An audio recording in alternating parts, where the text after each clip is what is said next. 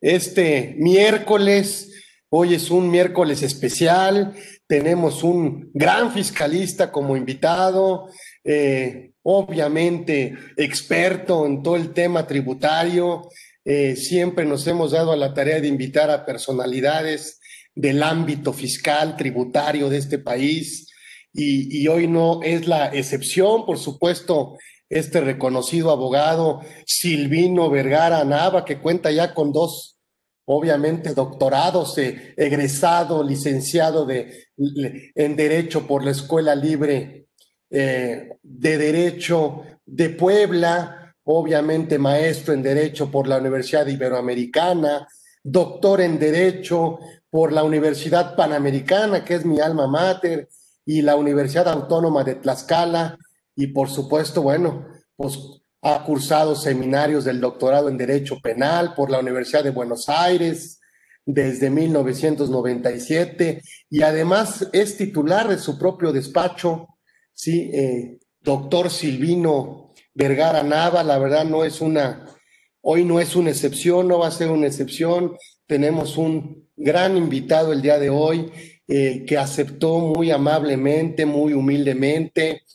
eh, con toda su personalidad para platicarnos eh, de, este, de este tema que se está ya cocinando y que ya es un hecho de las principales reformas al Código Fiscal de la Federación, que yo simplemente, bueno, pues trataré de coadyuvar o trataré de, de, de, aprender también de este tema, de estas reformas y qué mejor con la presencia de, del doctor Silvino Vergara Nava, que, al cual le agradezco y le doy todo mi reconocimiento y toda mi amistad, por supuesto, y mi agradecimiento por formar parte de este programa de Conversando con Orfe, a, la cual nos hemos dado a la tarea de, de invitar a los mejores fiscalistas de este país.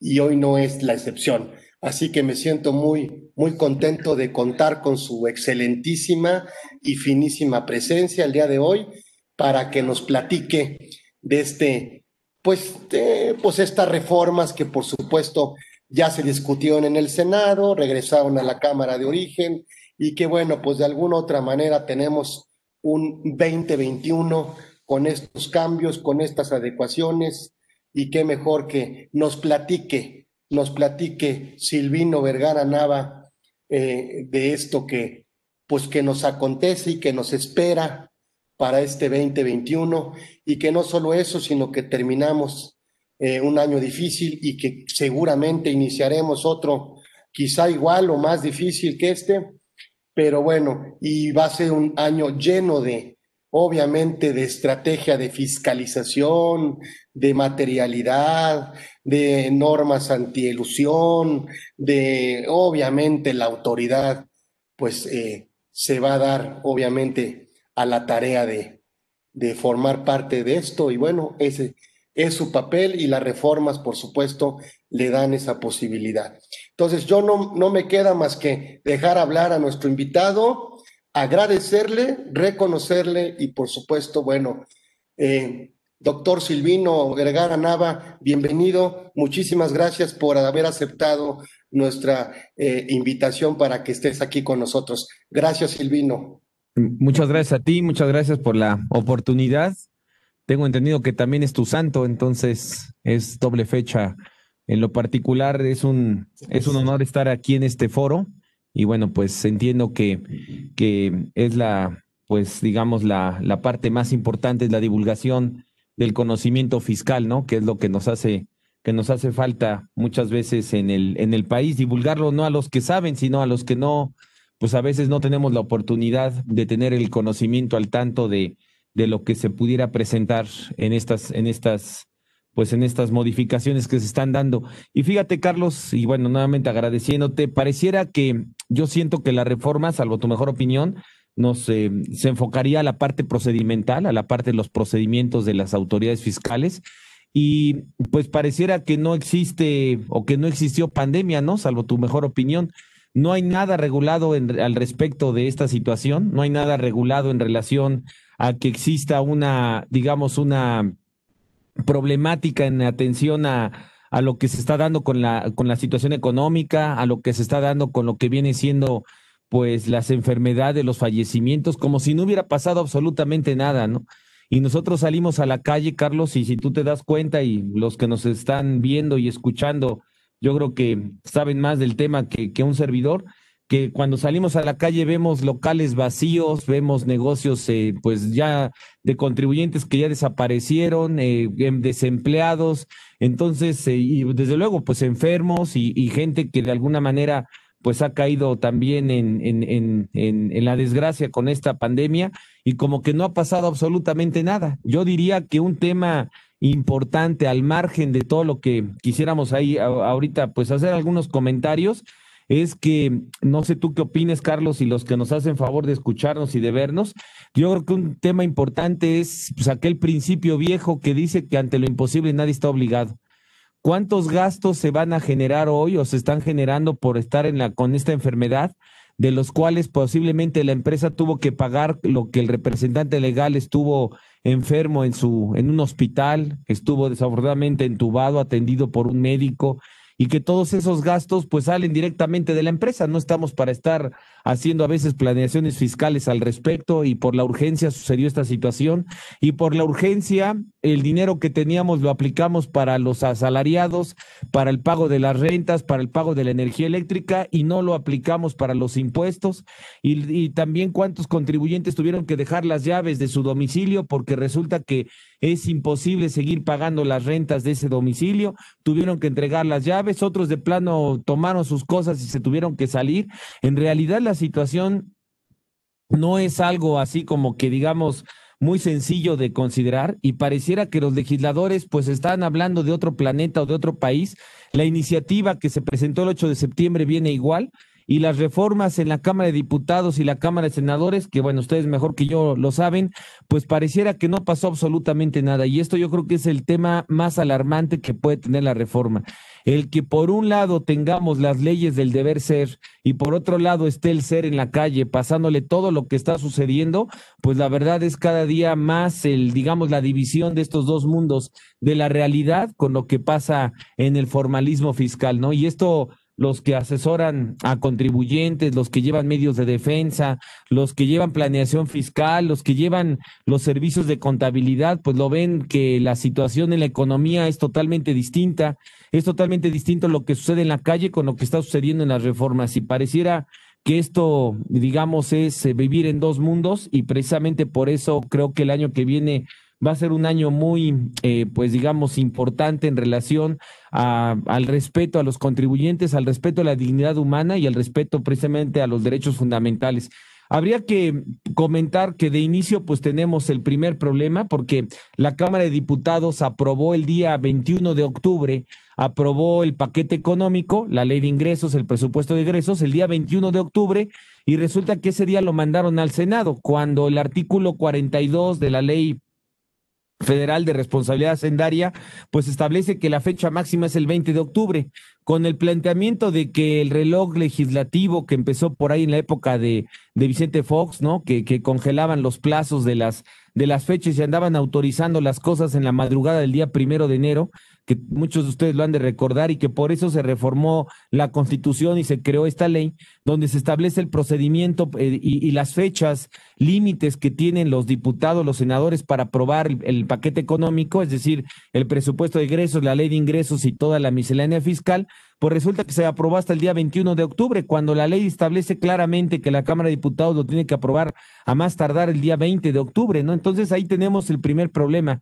Y bueno, pues el argumento sería que no existe una sanción para esa situación, pero el otro planteamiento es que la autoridad únicamente puede hacer lo que la ley le faculta y si le faculta aprobarlo el día 20, no hay razón por la cual haya eh, aprobado hasta el día 21, ¿no? Es decir, no tiene competencia la autoridad para habilitar fechas ni para habilitar relojes legisladores o legislativos, ¿no? Y bueno, pues ahí va a haber un tema de entrada con la aprobación de la Cámara de Diputados un día después de la, de la fecha que tenía, que tenía previsto. Si el argumento es la pandemia, pues entonces el argumento también va a ser para los contribuyentes el incumplimiento de la obligación fiscal por, caso, por un caso fortuito que vendría siendo también el mismo problema de la pandemia. El caso fortuito de la pandemia es aplicable para el principio de ante lo imposible nadie está obligado. Y ahí habría que explorar en esa defensa que deberían tener los contribuyentes, sobre todo de las obligaciones del 18 de marzo a la fecha, porque esto de que Estamos viviendo la pospandemia, Carlos. Yo creo que eso es un cuento porque en realidad seguimos igual, no ni se ha cambiado las cosas, seguimos igual, nada más que antes estaba todo cerrado y hoy están las cosas abiertas como si no sucediera nada, ¿no? Pero bueno, el asunto es que ante esta pues digamos ceguera desafortunada del legislador de no implementar ninguna medida, digamos de, eh, de atenuante ante esta situación, pues aplica el principio de que cada quien se rasque como pueda y así es como yo creo que se va a presentar el año 2021, ¿no? Así de, de drástico y de dramática es la situación. Y pues las reformas van encaminadas a reformar lo reformado, a legislar lo legislado. Este tema, desafortunadamente, de los que muchos teníamos a lo mejor la esperanza de un cambio verdadero en esta administración pública, pues lo que estamos viendo son parches sobre parches sobre parches el gatopardismo legislativo, es decir, todo lo cambiamos para quedar exactamente igual y eso es prácticamente, Carlos, lo que ha estado sucediendo y la prueba pues es el código fiscal. ¿No? ¿Cuántas veces quisiéramos analizar dentro de las reformas, sobre todo en la parte procedimental, en la parte de los medios de defensa, en la parte del procedimiento de las autoridades, cuántas veces quisiéramos analizar dónde se encuentran los derechos de los particulares, ¿no? ¿Dónde se encuentran los derechos de los contribuyentes? Y pues eh, digamos que, ¿qué es lo rescatable del Código Fiscal en temas de, de derechos del contribuyente? Nada. ¿Qué es rescatable en el tema de mayores atribuciones de la autoridad? Todo. Y precisamente eso es lo que está sucediendo, ¿no? Generar mayor incertidumbre al particular, generar mayores derechos, o mejor dicho, facultades, porque la autoridad no tiene derechos, tiene facultades, generar mayores facultades a las autoridades fiscales, y a eso es a lo que va encaminada en particular la reforma del Código Fiscal de la Federación, basado sobre todo en precisar cosas que se habían quedado en el limbo, como comentabas, Carlos, en el tema en la primera parte, pues el artículo quinto A del código, que yo entiendo que ni siquiera lo han aplicado. El año pasado entró en, en funciones este concepto de la antilusión o este concepto del beneficio, los beneficios económicos o el beneficio fiscal sobre el beneficio económico del artículo quinto A del código, la cláusula antielusión, pues nunca se ha, digamos, aplicado y ya tiene la primera reforma, ¿no? Es decir, eh, ni siquiera estaba eh, prácticamente siendo aplicable para las autoridades y ya tiene la primera reforma. Y luego, pues algo que lo dejo en la mesa, ¿no? Carlos, eh, no, no es encontrar el hilo negro, sino ver temas a lo mejor que valdría la pena dejar en la mesa para un análisis para un análisis posterior y para que los que nos hacen favor de, de vernos y escucharnos, pues, pues lo toman ahí como un, un tema de análisis, un tema de tarea de investigación. Resulta que con la reforma del quinto A del Código Fiscal, que bueno, todos ustedes mejor que yo lo conocen, se tenía que adecuar eh, el reglamento interior del SAT. En lugar de, de, adecuar el reglamento interior del SAT, en abril del año, de este año que está terminando, de 2020, pues el jefe del SAT o la jefa del SAT emitió acuerdos para delegar las funciones que marca el artículo quinto A para de delegarlos a unidades administrativas de la propia Servicio de Administración Tributaria. Ella está delegando funciones que ni siquiera su reglamento prevé. Está en el código, debieron de haber reformado el reglamento interior y ya con el reglamento interior implementar esas facultades para las unidades administrativas del SAT. ¿Qué fue lo que sucedió? Pues está el código, no hay nada en el reglamento y pues así como que al Viva México aplican estos acuerdos y entonces se publican y esos acuerdos son los que el año que viene, ya con esta modificación ahora para 2021 del artículo quinto A, pues es lo que van a poner en la mesa, ¿no? Las famosas juntas estas de de estas eh, eh, juntas de trabajo, juntas de, trabajo para dictaminar en cuáles aplica el artículo quinto A y en cuáles no, que ya está previsto desde la reforma del 2020 y que bueno, pues ahora lo que sucedió en abril de este año fue nada más establecer un acuerdo que permite que las administraciones desconcentradas lo puedan llevar a cabo sin que exista una modificación al reglamento interior del SAT. Yo creo que hay un problema de constitucionalidad y un problema de legalidad. Y ahora, pues la precisión fue, esto es independiente a que exista un tema de responsabilidad penal. Y esa precisión la hicieron, pues precisamente para, para poder darle también la, la pauta a las autoridades para efectos de llevar a cabo estos procedimientos de fiscalización al amparo de el artículo 109 fracción cuarta del Código Fiscal que habla precisamente del delito de elusión fiscal y que bueno, pues lo que están buscando es precisamente lo que tú decías al principio de, del programa del día de hoy, ¿no? Están buscando la materialidad, ¿no? Están buscando cómo demostrar que los contratos no son viables, que no existe la razón de negocios, que es la palabra así como que sacramental del artículo quinto A del Código Fiscal. Y bueno, pues ahí tenemos esa, esa primera parte que tiene que ver con una serie de precisiones para que la autoridad tenga también un cierto alcance en esas atribuciones, en este tema de la, de la razón de negocios del artículo quinto A del Código Fiscal en, en, esta reforma del último párrafo que están haciendo. Y luego, bueno, pues también sabes que aprovechan la oportunidad siempre para establecer mayores modificaciones. Eh, algún día hemos platicado que el 17H y el 17K del Código Fiscal, es decir, la renovación de la firma electrónica, no sé si ustedes estén de acuerdo, Carlos, pero pues pareciera una, una mini auditoría. Si se te va el plazo para renovar la vía electrónica, pues resulta que cuando vas a Hacienda te, te hacen una mini auditoría y entonces andan verificando para la renovación de la firma electrónica si tienes presentadas tus declaraciones, qué declaraciones te hicieron falta, si estás localizado, si no estás localizado, si eh, tienes algún crédito fiscal pendiente, etcétera. Y si y de ser así, no te renuevan la firma electrónica, ¿no? Y entonces esto pues tiene alcances hasta de, de, de, de la posibilidad de acceso a la administración de justicia, ¿no? Porque ustedes mejor que yo lo saben, que los juicios en línea pues son juicios en los cuales se requiere de la firma electrónica. Y luego el recurso de revocación, que es un medio de defensa, pues necesariamente tiene que presentarse por vía de buzón tributario. Si no tienes la firma electrónica, pues prácticamente te están cortando las piernas para poderte defender. Otra modificación más al 17K del código, pues establece que la autoridad va a mandar mensajes de interés a los particulares eh, por medio, digamos, del buzón tributario, por medio del uso de este, de este sistema. Y bueno, pues el asunto del buzón tributario para hacerlo, estos mensajes de interés, pues sabemos que normalmente son mensajes que representan para cualquier contribuyente de a pie, para cualquiera de los que no están inmersos en estos temas, pues siempre genera incertidumbre, ¿no? Y ustedes saben mejor que yo que la autoridad en los últimos años, sobre todo de la administración pasada y esta, por lo cual no hay un cambio trascendental, pudiéramos decir que la autoridad está jugando con la seguridad jurídica y la certidumbre de los particulares. El hecho de que vayas, Carlos, a una visita con la autoridad porque te están citando y unos te digan, venga usted en 10 días con la respuesta, venga cinco días, venga en 15 días, si ya pagó no me conteste, mándelo por el portal del SAT, todo eso es incertidumbre porque no hay una ley que diga eso, no hay una regulación que diga eso y entonces pues ahora con los mensajes que van a mandar de acuerdo al 17K del código por medio del buzón tributario, pues están apelando precisamente a eso, ¿no? A la incertidumbre, que la incertidumbre lo que genera no es esperanza, la incertidumbre lo que genera es miedo, y pues el miedo lo que representa es que la temerosidad puedas tomar medidas a veces hasta equivocadas y pienses en último momento, pienses en último momento en, en, en la defensa o, en, interponer alguna, alguna instancia de defensa. Pero bueno, ahí está el 17K, el 17, 17H del código que también lo están modificando, no obstante que el año pasado lo modificaron, la revocación del certificado del sello digital, que es un dolor de cabeza y que la Corte siempre ha sostenido y los tribunales han sostenido, Carlos, que la revocación del sello digital es una cuestión momentánea, cuando no es cierto, ¿no? Ustedes mejor que yo lo saben.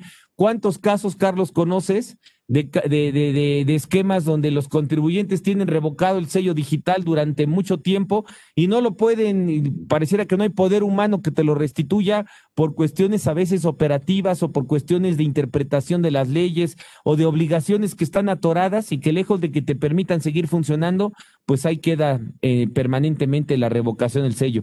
Ahora hacen una modificación para irse directamente con los que expiden comprobantes fiscales que amparan operaciones inexistentes y también lo de las pérdidas fiscales, eh, que se transmitan esas pérdidas fiscales. Un artículo que es el 69B bis del Código Fiscal, 69B bis del Código Fiscal, que se creó en, en junio del 2018 y que no se ha aplicado. Es el clásico, como maestros que tenemos la oportunidad a veces de dar clase en alguna escuela, Carlos, pues vemos muy claro el derecho viviente con el derecho vigente, ¿no? El derecho vigente, ahí está el Código Fiscal, Ahí está el procedimiento para determinar las pérdidas fiscales improcedentes, pero eso no se ha aplicado. Es derecho vigente que el Estado no lo ha querido aplicar. Y por otro lado tenemos el derecho viviente, ¿no? Precisamente que no se ha aplicado ese procedimiento. Otra reforma más para esta determinación de las pérdidas fiscales transmitidas en forma indebida y bueno, pues ahí está también para la revocación inmediata del certificado del sello del sello digital, el 26 de, de código fiscal que tú recuerdas que tenía tres causales de responsabilidad solidaria, el año pasado aumentaron cuatro, ahora son siete, no es una es una, eh, digamos, una, una falta incluso de credibilidad respecto a si se trata de responsabilidad solidaria o estamos hablando de responsabilidad por sustitución, ¿no? El hecho, por ejemplo, de la reforma del año, de este 2020, del año pasado, para, para que entrara en vigor en 2020, que dijera que los socios o accionistas son responsables por los impuestos eh, indirectos o los, o los impuestos retenidos no pagados, pues eso ya no es un tema de responsabilidad solidaria, ¿no? Eso ya es un tema que va más allá y que rompe con el principio de no trascendencia del derecho, ¿no? Pero bueno, ya los tribunales tendrán una enorme tarea para tratar de resolver ese asunto. Ahora se precisa también el asunto de la transmisión de estas pérdidas fiscales del 69 bis como otra, como otra facultad que, que tiene ahora la autoridad para fincar responsabilidad solidaria a estos, pues a estas personas que llevan a cabo este tipo de procedimientos, que repito, aunque no se haya aplicado, pues todas las reformas de 2020 y 2021 van encaminadas a empezar a aplicar este artículo 69 bis del código, que por cierto habla de un listado de contribuyentes que transmiten pérdidas fiscales indebidas y ese listado pues em, no existe todavía, todavía no está publicado, pero ahí está esa disposición que estamos, que estamos comentando, ¿no? El artículo 27, ¿no? Que se modificó totalmente en el año 2020, Carlos, y pues ahora el artículo 27 del código pues establece mayores adecuaciones, ahora faculta al SAT para aquellos contribuyentes que no han tenido actividades en los últimos tres años, al estilo el registro patronal del Seguro Social, pues mejor lo van a suspender o lo van a dar de baja de manera definitiva. Yo me imagino que han de tener una gran carga de contribuyentes que ya ni presentan obligaciones ni actividades, ahí están en el, en el, en el digamos, en el limbo, ¿no? Y, no están suspendidos, pero ya no hacen nada, ¿no? Bueno, pues lo que quieren es, con este artículo 27, por lo que estoy entendiendo, pues depurar, depurar toda esa serie de contribuyentes que de alguna manera pues no están realizando funciones y que están estorbándole, digamos, a la función de la, de la, propia, de la propia autoridad. Hay otra um, disposición que es preocupante, Carlos, que creo que aquí nada más la están poniendo como una facultad más de la autoridad y habla de el artículo 33, fracción primera, inciso I. Ese artículo no existe, pero bueno, ese artículo no existe, vaya, no existe ese inciso, lo van a adicionar y establece la facultad del SAT para establecer parámetros, la facultad para establecer parámetros de las utilidades de acuerdo al sector económico. Entonces, Carlos, tu despacho debería de generar utilidades de tanto por ciento. ¿Y cómo es posible que tenga pérdidas fiscales tal o cual? Resulta que también va a establecer parámetros para las deducciones. Entonces, el despacho de Carlos no puede hacer deducible esto porque el parámetro de la actividad del que presta servicios, del taller mecánico, del de los tamales, pues resulta que estas son sus utilidades y este es su margen de sus deducciones. Eso, la verdad, va a contravenir con el derecho de libertad de las personas. Tardo o temprano, este 33, fracción primera, inciso I, el día que las reglas del SAT empiecen a establecer estas modificaciones, tarde que temprano la autoridad va a empezar a tomarlas como referencia para rechazar deducciones de los contribuyentes. Y bueno, yo creo que la economía a veces tiene muchas cosas de magia, como es el caso de que vemos afuera de un negocio en la esquina una señora tamalera y tiene a 15 personas ahí formados y resulta que la tamalera de la esquina siguiente ni, ni las moscas se le acercan.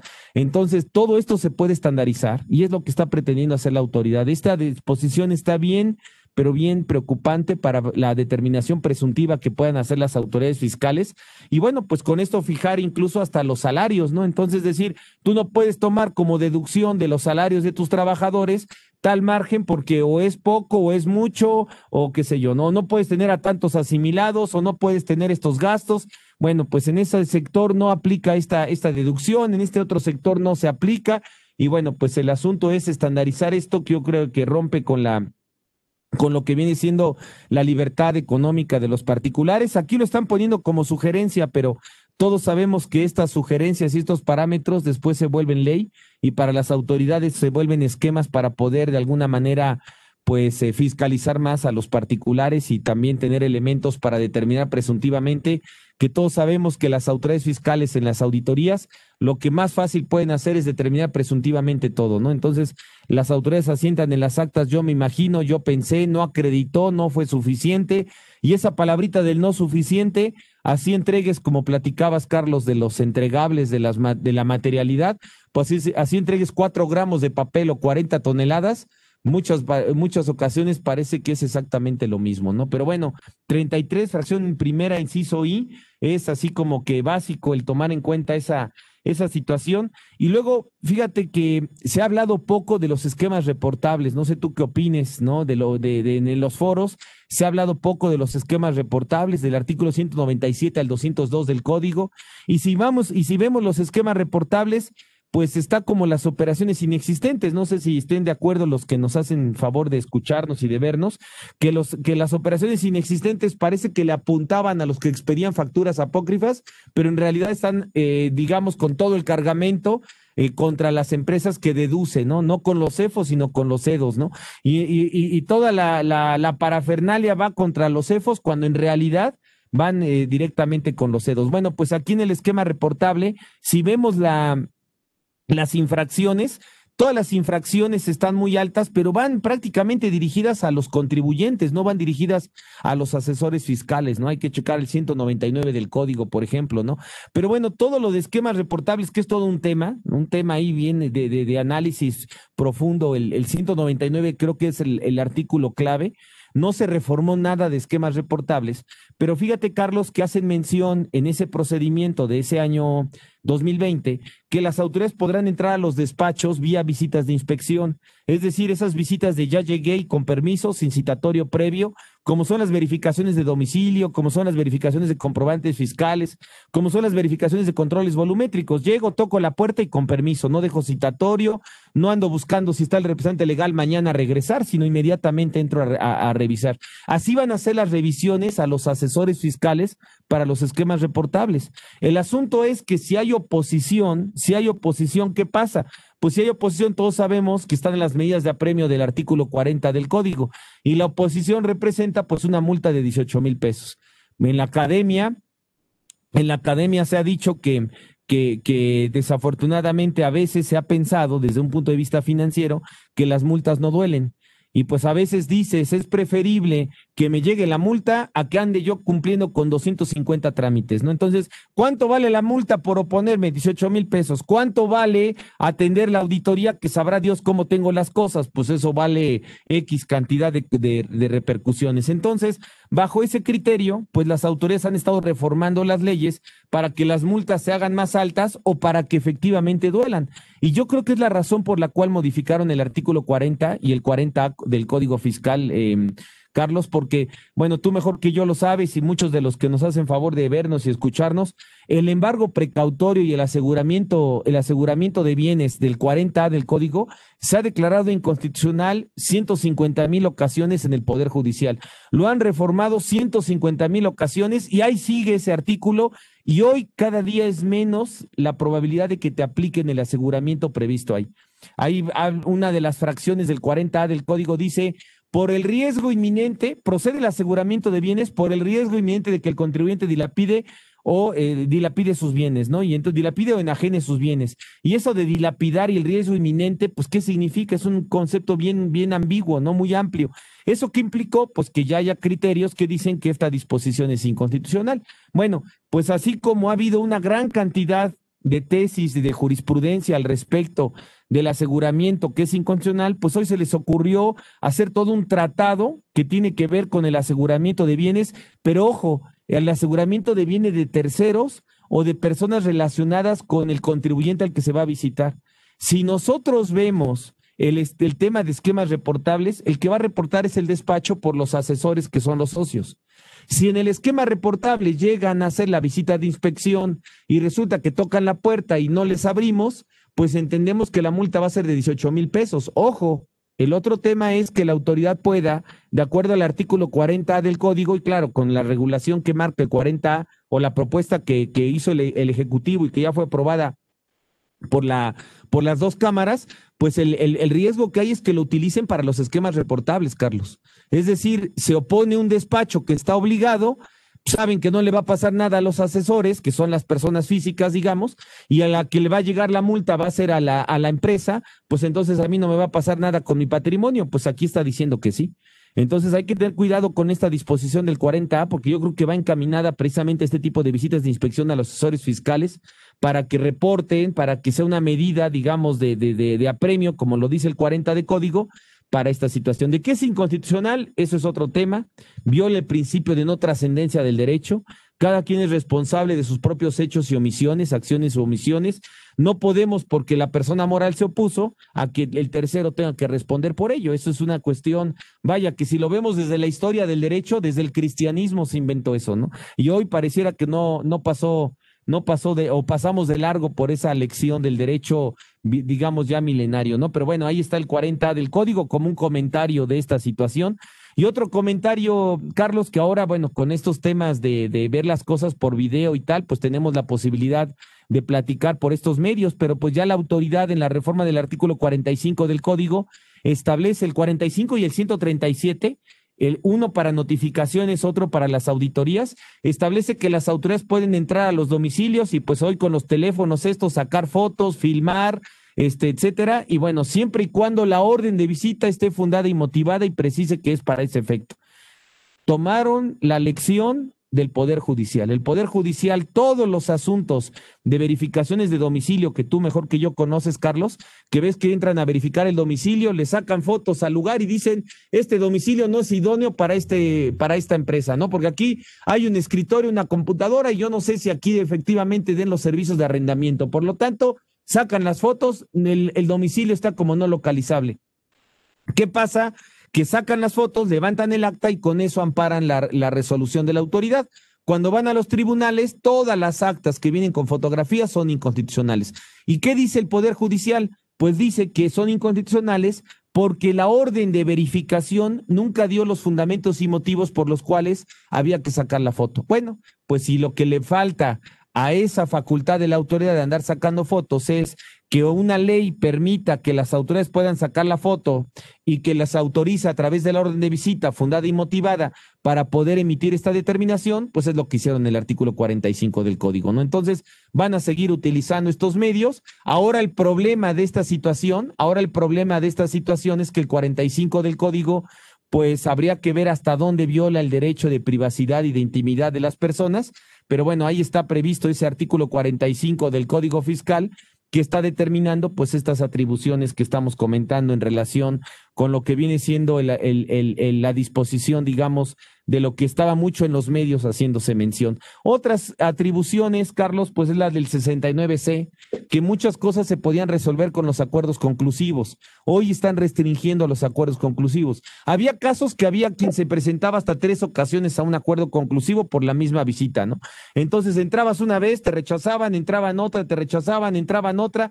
Bueno, pues hoy dice que terminada la auditoría, tienes 20 días para acudir y después de esos 20 días, pues ya no puedes acudir a los acuerdos conclusivos. Entonces, el asunto es que está restringido el plazo de los acuerdos conclusivos y adicionalmente hay casos en los cuales pues no van a proceder los acuerdos conclusivos. Ya nos quedaría pendiente para ya no, para, para terminar esta, este breve así resumen que quise preparar, el tema de las garantías, Carlos, el tema de las garantías que ahora no puedes garantizar con bienes eh, rústicos, inmuebles rústicos, ni con intangibles, ni tampoco se puede garantizar los créditos fiscales con el embargo de la negociación. Imaginemos empresas que nada más o contribuyentes que nada más tienen bienes rústicos para garantizar. Pues es absurdo que no puedan entonces garantizar los créditos fiscales. ¿Por qué los están eh, de alguna manera excluyendo? Hay que entender que el problema de los intangibles es que es muy difícil determinar el valor de los mismos, pero finalmente tienen un valor y el hecho de que ya no se pueda garantizar a través de estos medios, pues desde luego que también es un tema hay que analizar. Van a también a multar a aquellos de los embargos de cuentas por cobrar, que ven que hay ocasiones que al contribuyente pues no hay forma ya de embargarle, pero van a ver a sus clientes para cobrarle. El cliente no se mueve, no contesta, bueno, pues ya va a haber una multa, artículo 91 del código, para pues para multarlo, ¿no? Y luego la restricción de los de los plazos, ¿no? El 139 de las notificaciones por estrados. En vez de que sean 15 días, ahora van a ser 6. Si vemos la exposición de motivos de, en el Senado, el dictamen del Senado, dice nada más, pues de 15 días van a ser seis, se acabó. ¿Cuántos contribuyentes pierden oportunidades de defensa? Precisamente porque las notificaciones están por estrados y que 15 días te permite tener mayor conocimiento de las actuaciones de la autoridad y seis días se restringe y pues le están dando, eh, digamos, importancia no a la seguridad jurídica, le están dando importancia a la, a la rapidez en cuanto a la firmeza de las resoluciones. Pero bueno, toda una serie de reformas que valdría la pena, pues de alguna manera, ya que estén autorizadas, analizarlas detenidamente, pero bueno, pues el bosquejo que quise preparar así muy rápido es el que quise poner aquí a su consideración, Carlos, y, y pues ese es el tema en términos, digamos, en términos muy amplios, ¿no? De, de todo lo que representa la reforma al Código Fiscal, Carlos.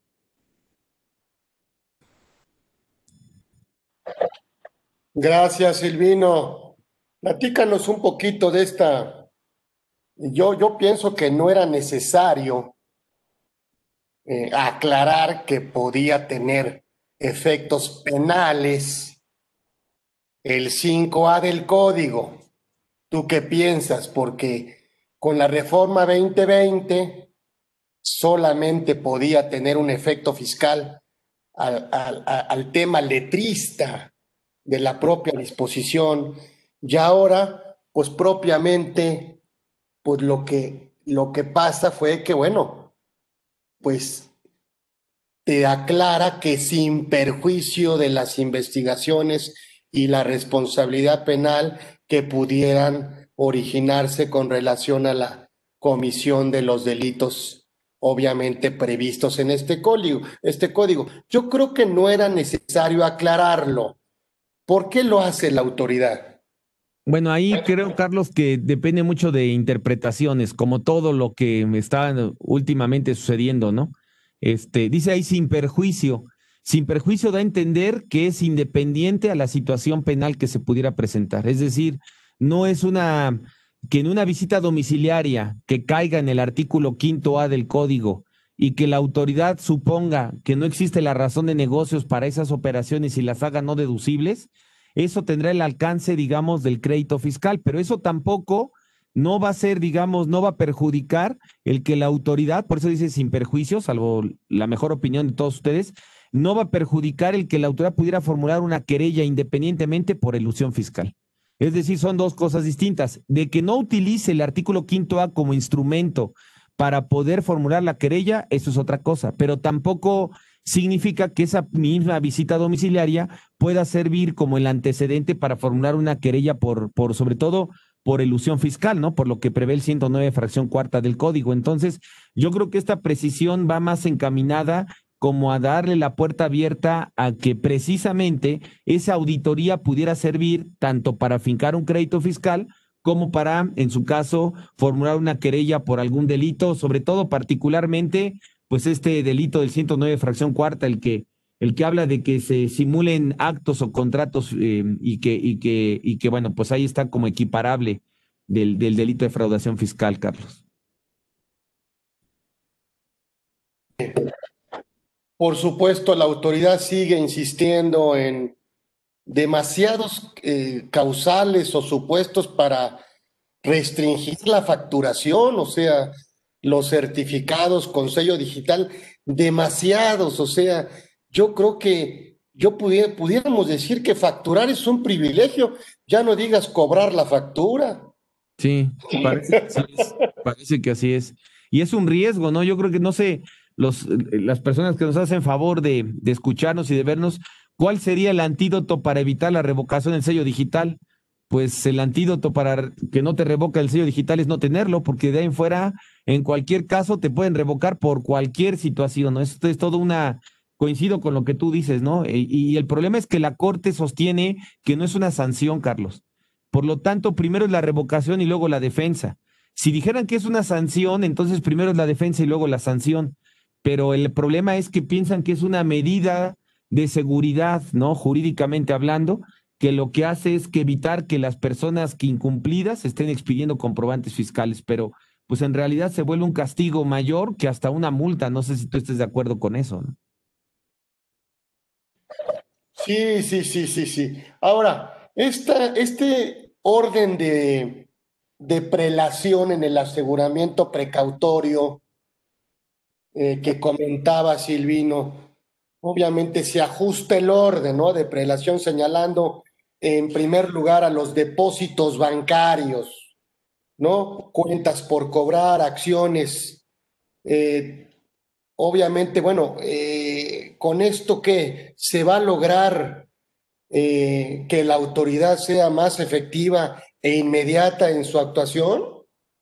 Pues mira, el aseguramiento se utiliza normalmente cuando la autoridad ejerce facultades de comprobación. Hoy, no sé tú qué opines, pero que de cada 10 contribuyentes, uno tiene una auditoría y los otros nueve tienen invitaciones, revocaciones, sellos, operaciones inexistentes, etcétera, etcétera. Entonces, el asunto es que las auditorías pocos están, digamos, aplicando en la, digamos, en la normalidad de la fiscalización de la autoridad. Yo creo que esto del 40A y el 40 de código que estás comentando va encaminado por el asunto de que los asesores fiscales se opongan a las visitas de inspección. Porque si nosotros vemos eh, todo lo del esquema reportable, los esquemas reportables es para hacer visitas de inspección a los asesores fiscales, que no son todos los asesores fiscales, solamente los que prevé el 199 de código. No es todos, ¿no? Y muchas veces pensamos que nada más por ser asesor fiscal ya está uno metido en este, en este tema, ¿no? Y no, solamente lo que prevea como casos el 199 del código. Ahora, el problema es que las visitas de inspección van dirigidas a la empresa que presta el servicio, pero también tiene socios, también tiene, digamos, eh, asociados. Entonces, el asunto es que como esa visita de inspección va dirigida de, manera inmediata para pedir los expedientes del asesor fiscal para saber cómo presentó sus avisos respectivos, esto entonces va encaminado a que si se oponen, pues puedan fincarle responsabilidad ya no a la empresa, a la persona moral, porque a lo mejor la persona moral ni bienes tiene para, para garantizar nada, ni hay forma de garantizar, y a lo mejor, como bien dice, los depósitos bancarios de esa empresa a lo mejor están en, en saldo, en saldo rojo, ¿no? Pero a lo que voy es que es un esquema para poder, digamos, de alguna forma intimidar por esta vía a los que se opongan en relación a estas visitas de inspección hacia las personas físicas que son los asesores o bien hacia los propios contribuyentes, porque hay que recordar que no nada más por ser asesor fiscal hay que presentar esquemas reportables, hay contribuyentes que están obligados a eso. Entonces, yo creo que va más encaminado a esa situación este artículo 40A del código y claro que pues genera ahí una una situación ahí de alarma porque pues está rompiendo con ese principio de, de, de no trascendencia del derecho, ¿no? Es decir, cada quien es responsable, sea persona moral o persona física, son dos entidades totalmente distintas, ¿no? Entonces, el asunto es que se ve preocupante el, el, rompimiento de esto y bueno, pues va a quedar en las manos del Poder Judicial. Hoy un tema nuevamente tan aberrante que yo creo que sería aberrante el confirmar la constitucionalidad de estas medidas, ¿no?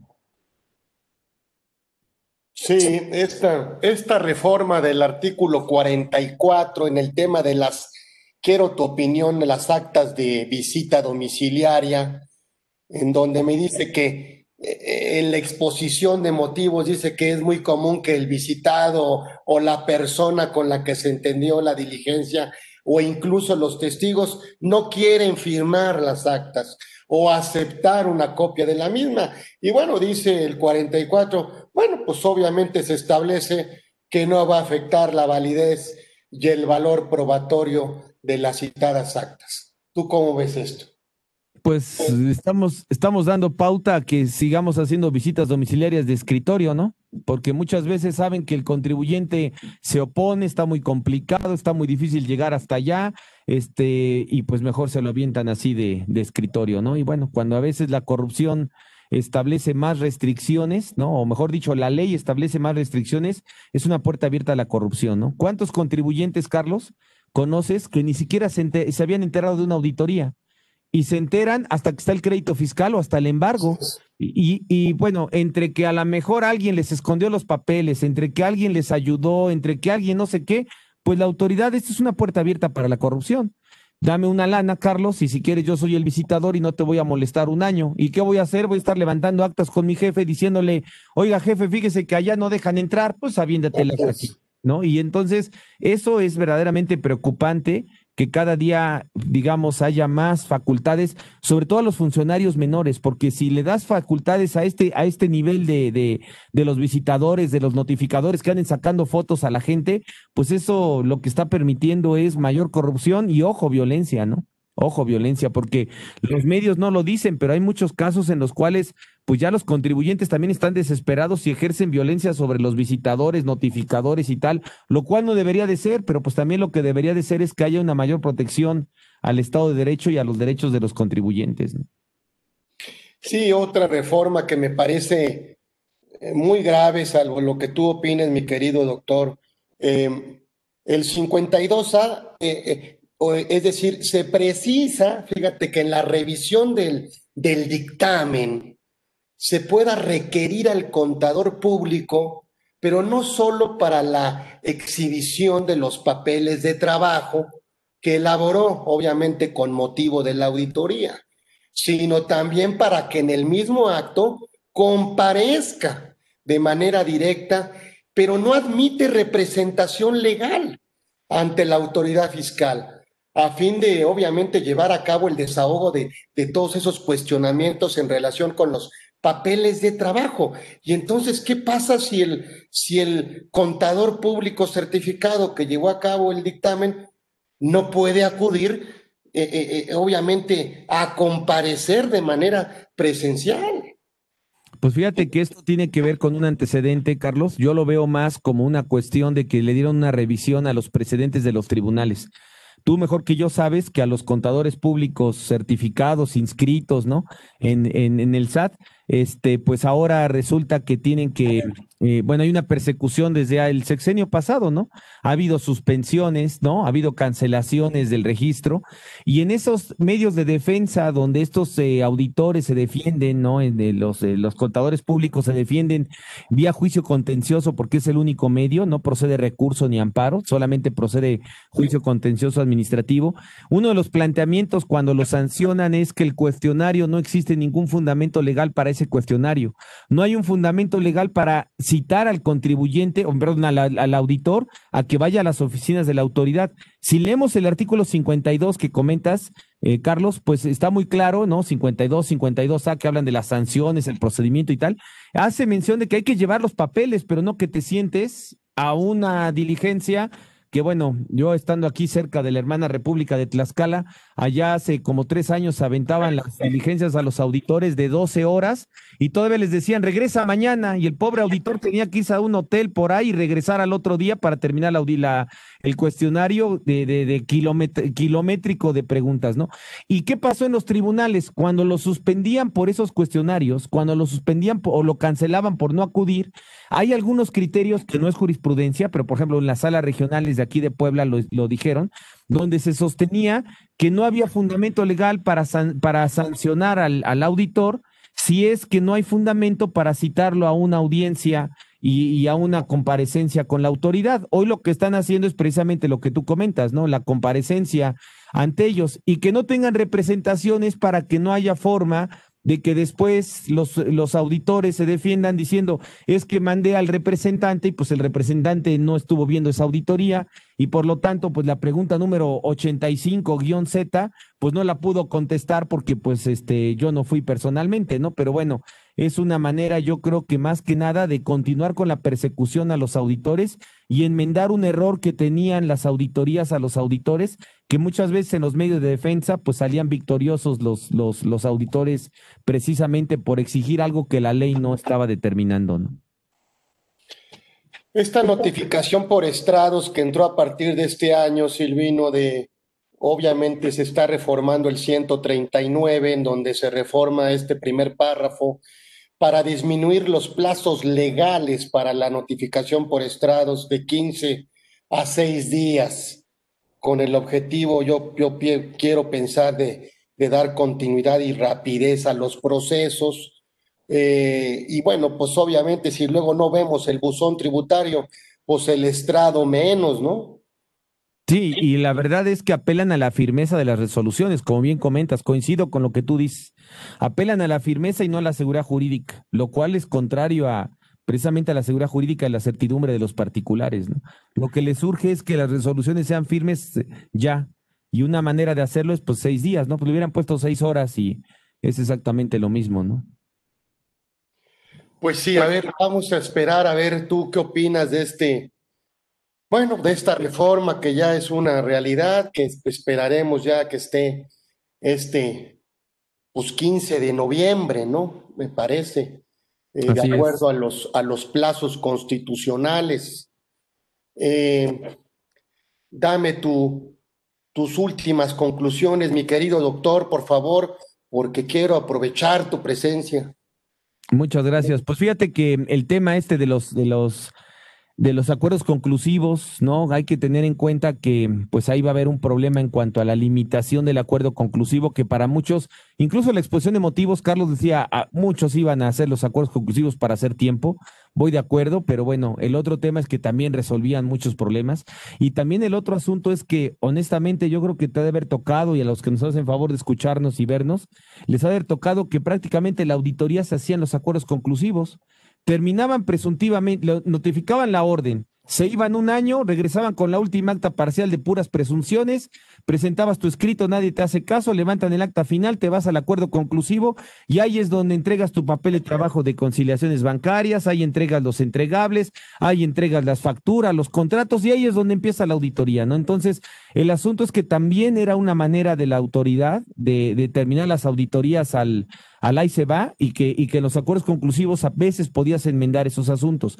Hoy hay un candado para que no aplique para las operaciones inexistentes, lo cual también es una verdadera aberración. Ya habrá oportunidad de que platiquemos, si nos lo permites, pues el tema de los 30 días para los clientes para desvirtuar en el octavo párrafo del 69B del código, pero eso es una aberración, ¿no? Eh, nosotros que tenemos la oportunidad de, a veces dar alguna clase, Carlos, pues imagínate que pones la lista en el salón de todos los reprobados y este, todos estos que manden un correo por si están en contra de la calificación. Eso es lo que le están haciendo a los del octavo párrafo del 69. O sea, ahí está la lista de los reprobados. ¿Por qué? ¿Quién sabe? ¿Qué pregunta tuve mal? No sé. ¿Qué ejercicio fiscal fue? ¿Por qué razón el proveedor está como operación inexistente? ¿Qué hizo el proveedor al respecto? ¿Cuáles son las facturas que están rechazadas? ¿Quién sabe? Pues ahí está la lista de los reprobados y hazle como quieras, ¿no? Y entonces todo esto, pues es esta reforma del acuerdo conclusivo para no permitir las operaciones inexistentes que entren dentro del acuerdo conclusivo, es otro golpe, por eso yo decía, en realidad parece que van hacia los CEFOS, pero toda la batería de la autoridad va encaminada hacia los hacia los CEDOS, ¿no? Y bueno, pues finalmente es otra prueba este tema de los acuerdos conclusivos en ese en ese sentido, ¿no? Y bueno, pues habrá que ver que tendremos que analizar esto ya más con mayor digamos, em, eh, con, eh, minuciosamente, ¿no? Un análisis minucioso, pero bueno, lejos de que dijéramos que con esto hay un cambio fundamental en el sistema tributario, lo que comentaba yo al principio, Carlos, no sé si estés de acuerdo con un servidor, pues pareciera que estamos exactamente haciendo lo mismo que hace 20 años, ¿no? Es decir, reformar para disminuir derechos y reformar para tener la autoridad cada día más atribuciones y facultades. ¿no? Pues nos espera sin duda un año complicado de fiscalización, de tratar de presunciones, de simulación de operaciones, de falta de materialidad, de, de, tratar de anticiparse a la razón de negocios, eh, más que eh, tratar de acercar esa razón de negocios al beneficio económico, más que a un beneficio fiscal, lo veo difícil. Eh, va a ser una norma complicada. Eh, esta reforma, por supuesto, le da más dientes a la autoridad, y, pero bueno, también existe la posibilidad de, que el contribuyente se haga de, de asesores, de que se defienda y, bueno, pues, pues qué mejor que, que, bueno, pues a través de las vías, ¿no? Que tú y yo conocemos, tratar de cambiar este o modificar en lo que no estamos de acuerdo este, para que forme precedente.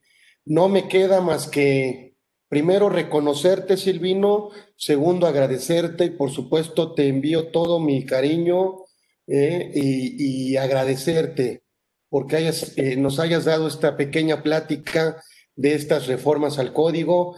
Eh, te invito a que sigamos más de cerca en otros programas, en otras emisiones esta es tu casa y por supuesto agradecer a todos los que se, se metieron a escucharte. La verdad ha sido un agasajo.